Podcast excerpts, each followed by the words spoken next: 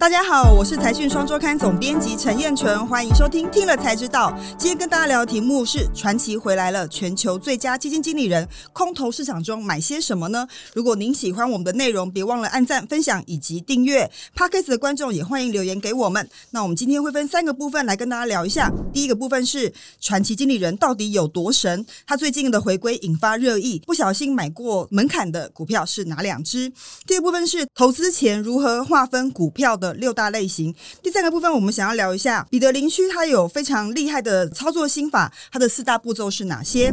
今天的来宾是财讯双周刊的总主笔刘宣彤，欢迎宣彤。啊，各位听众朋友，大家好。好，彼得林区是传奇的操盘手，是。那这个第一个部分，我们就想先请宣彤聊一下，说传奇经理人到底有多神？他最近回归，赫然发现说，哈，原来彼得林区还在市场上。我想先介绍一下 Peter Lynch，他的传奇有多传奇？应该是说，在一九七七年到一九九零年十三年间，他是超富达的麦哲伦基金，呃，年化报酬率十三年间。平均是二十九点二趴，这个将近三十趴，其实是非常惊人的。那我们如果再用这个他管理的资产规模来看，在一九七七年的时候，他老板交给他的大概是一千八百万美金的资产规模，我们换算台币大概就五六亿的规模。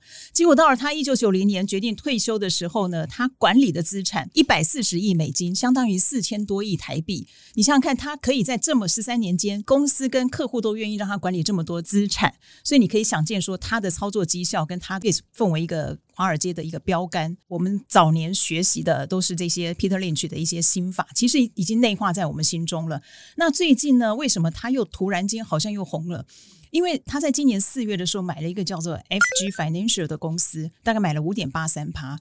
那他也不是一下子买，他什么时候买不知道，只是说美国在规定说他们这种个人股东超过五趴的股权，他就要公告。他在四月的时候公告，结果这家公司它是一个再保险跟投资管理公司，那他后来就第二天就涨了大概二十几趴，好像二十七。因为投资大师加码了，对，他突然间就发现，然后马上五月份又发现他买了一个叫 IMAC，他应该是说是运动医学的连锁。诊所就发觉他又买了五点二趴，结果呢，这个东西一出来，后来两天大概这股价涨了三十六趴。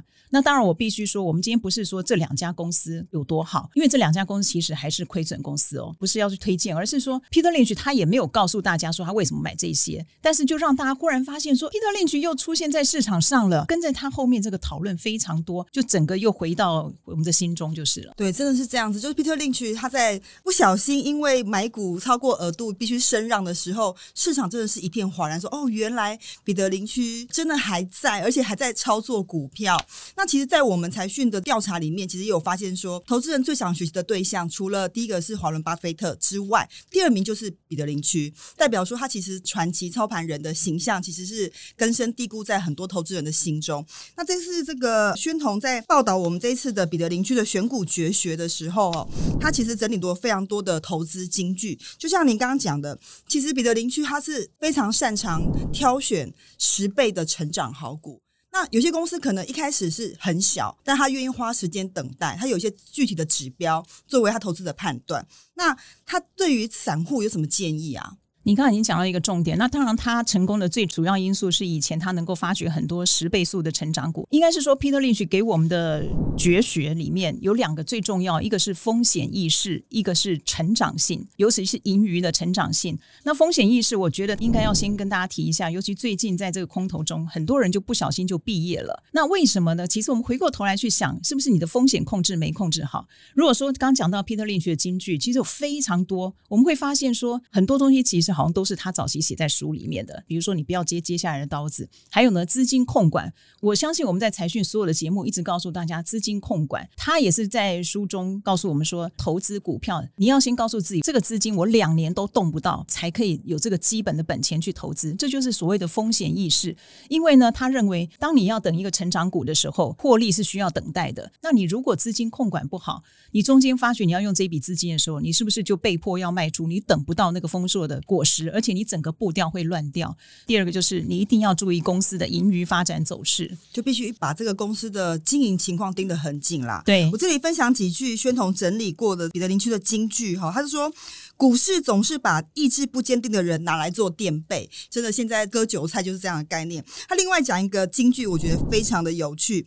他说：“要是我可以避开一种股票，那肯定是热门产业中最热门的股票。”我觉得这个观念很有趣，就是说他自己本身是基金的经理人，经理人都是追求热门股票的概念比较多。那他建议散户应该要倒着做，觉得这个想法在这个时候，我觉得可能带来很多醒思哦。对，其实 Peter Lynch 为什么之所以受到一般散户的欢迎，就是郭文先老师回忆说，他当时在那个年代，他书出来的时候，基金经理人都要去读的，而且他们甚至还要为了他们的基金的客户，在豪华的五星级饭店啊，办一个很豪华的这个 VIP 的会议，就是为了解说这个 Peter Lynch 的心得。他的书最重要是说，他虽然是基金经理人，他也是反复进出，但是因为基金经理人他必须受到很多法规的限制，还有他要平衡等等的，所以他被迫这样做。但是他会在书里面告。告诉人投资人说：“你是少棒球员，就请你不要去学大联盟，没有关系。我们少棒有少棒的做法。那你刚刚说要不要去买这个热门股票？对于基金经理来说，他可能有必要说他的绩效要跟着一个方向，所以他可能要去配置一点点。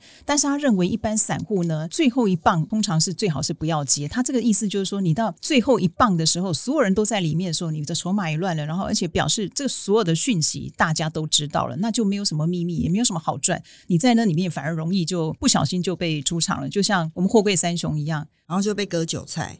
对，就有可能会变成这样。所以彼得林区要讲说，在股票市场里面最重要的器官是胃，而不是大脑。他只是提醒大家说，其实大家每个人对于风险的承受程度是不一样的，所以一定要评估好自己可承受的风险。我觉得这是非常重要的关键。好，接下来我们进入第二个部分。彼得林区告诉我们说，在投资之前要把股票先分成六大类型，这有助于我们去判断说，到底我们要如何看待这一只股票。那它是怎么分法的呢？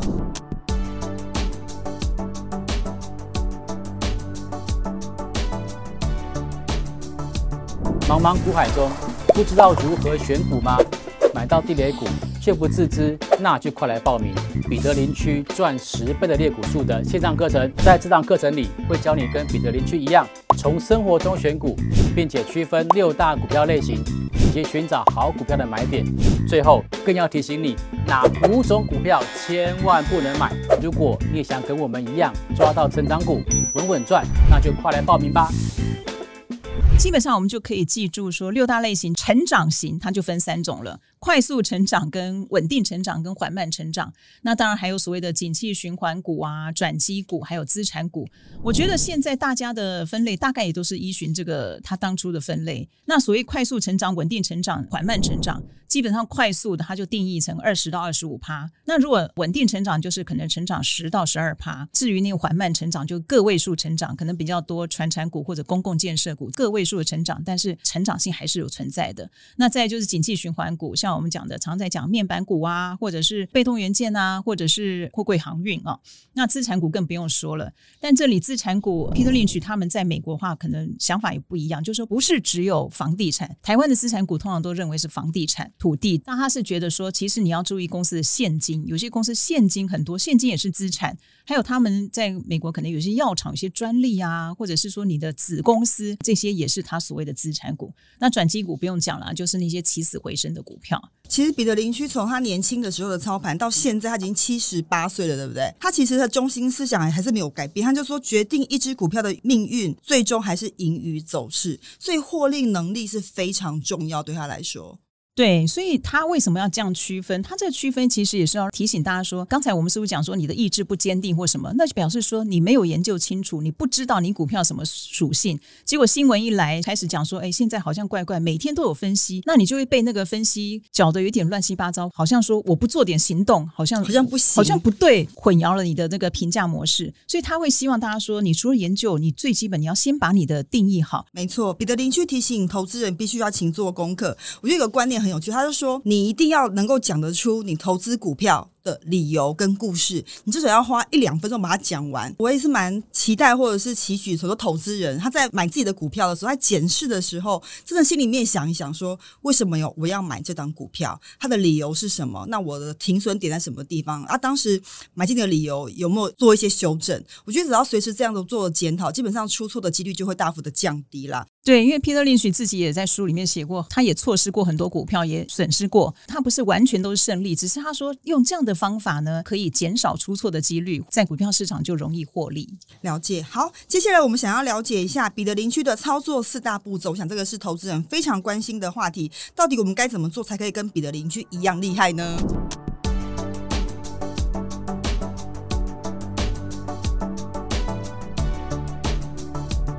们刚刚讲过，就是说他教的是散户。他说散户你不用笑，想要用法人的那一套那种非常专业的，你也没有那么多资讯。那第一步就是说，你今天假设说我们台股一千七百多档上市柜啊，你要怎么样先缩小范围？那你当然就用你的知识，他所谓的生活常识，比如说，当然你有一些朋友告诉你也不错，或者说你在工作，假如说他说你是药厂的人，你可能对生技业你就熟，你就在生技业里面去发掘生活选股。对生活选股。那我在讲说，我其实记得二十多年前前有一个朋友。那时候电子业刚起来，他还不太懂那些电子业的东西，但他很聪明，他就骑着他的摩托车就到科学园区去蹲点，那些灯亮着，他就问警卫说那是什么公司？为什么半夜还亮着？然后就把它记下来，回家他就缩小了，缩小范围。这些有加班的公司，基本上订单一定很多。那这也是一种生活选股，每个人用你所有的优势来做一些，把这个范围缩小。生活选股第二步骤，筛选了一大堆股票之后，你就要开始做分类。好，比如说我们刚刚讲的六大分类，快速啊。景气循环或什么转基股等等，你分好类以后，你大概知道你的胃适合什么样的胃纳量，就是说你可以大概投资哪一些，所以你的分配资产配置，你可能想要做哪一些好。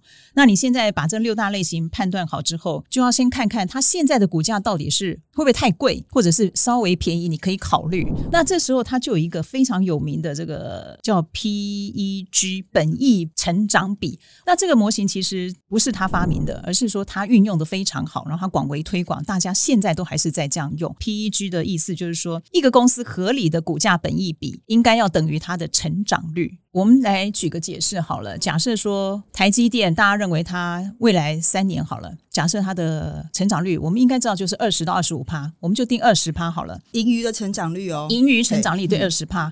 好，二十趴的话，那它在它的定义里面，合理的本益比应该二十倍。好，那现在台积电假设今年赚三十块，二十倍是六百块？所以就是说，以现在来看，就是在你投资的时候，你看到现在假设五百以下，可能它就相对不算贵。假设今天台积电的成长率只有十趴，那它二十倍本一笔书就贵了，那就变成二十除以十是二，最好是不要超过一，因为一是合理的，我们就用这个判断，它是来让你判断一下这个股价目前是贵还是便宜，你又可以做一层筛选。那最后呢，当然就是你一定要做研究。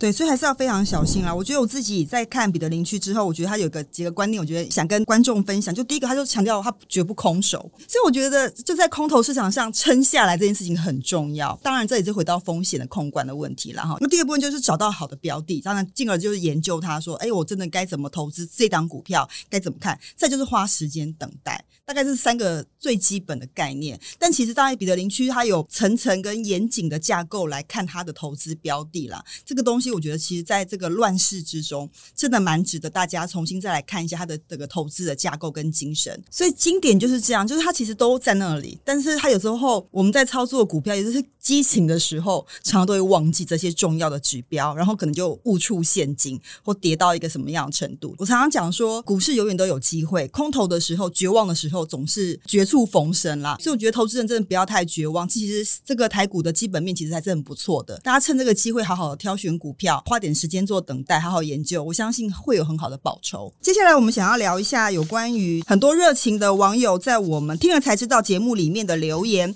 针对第九十五集电网大革命点亮三千亿新商机里面呢，有一位 Narcissus 黄。好美丽的名字啊！这他说很好奇，每天的备载容量在如此低的情况下，发电量与用电量都已经呈现走钢丝的情况。现在来讨论如何加强电网的效益吗？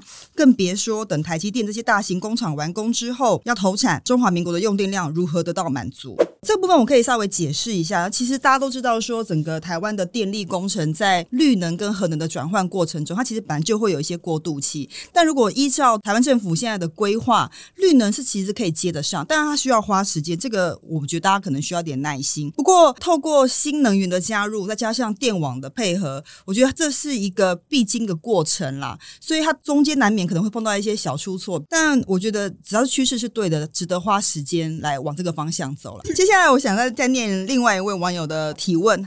康安婷他说说不担心是骗人的，最近还有一些停电的情况啊，那缺电系统还是无法输送，到底为什么会这样子？他很不懂哎。其实我相信也缺电，但是系统也有一些还有待改善优化的地方，所以注意的看我们财讯的报道，我们定期都会做一些这方面的报道。对，我们会持续追踪下去，为各位的这个用电户紧盯台电，好不好？好，接下来是一位玄云，他说，其实台湾还慢慢在推动智慧电表，政府不是不可能先针对用电大户、储能电厂、充电站推时那个时段电价，在这样的情况下，会影响到用电户，就会选择引进储能系统或发电机，因为在用电高峰的电价，可能比自己买氢来发电成本更高。对这个部分，其实就是储能是一个大势所趋啦。就像现在大家出门会想要带充电器，想要买个保险啦。所以企业在自己发电的时候，一定有会有自己的储能设备，就是以备个万一。更何况他平常的时候，他可以自用。他如果有余裕，他还可以卖给台电。以后这个双向会越来越多。好，今天非常感谢大家的收听，也感谢宣彤的分享。YT 的观众，请别忘了帮我们订阅、分享以及按赞。听 p o c k e t 的朋友，请别忘了帮我们留言。听了才知道，我们下次再见，拜拜，拜拜。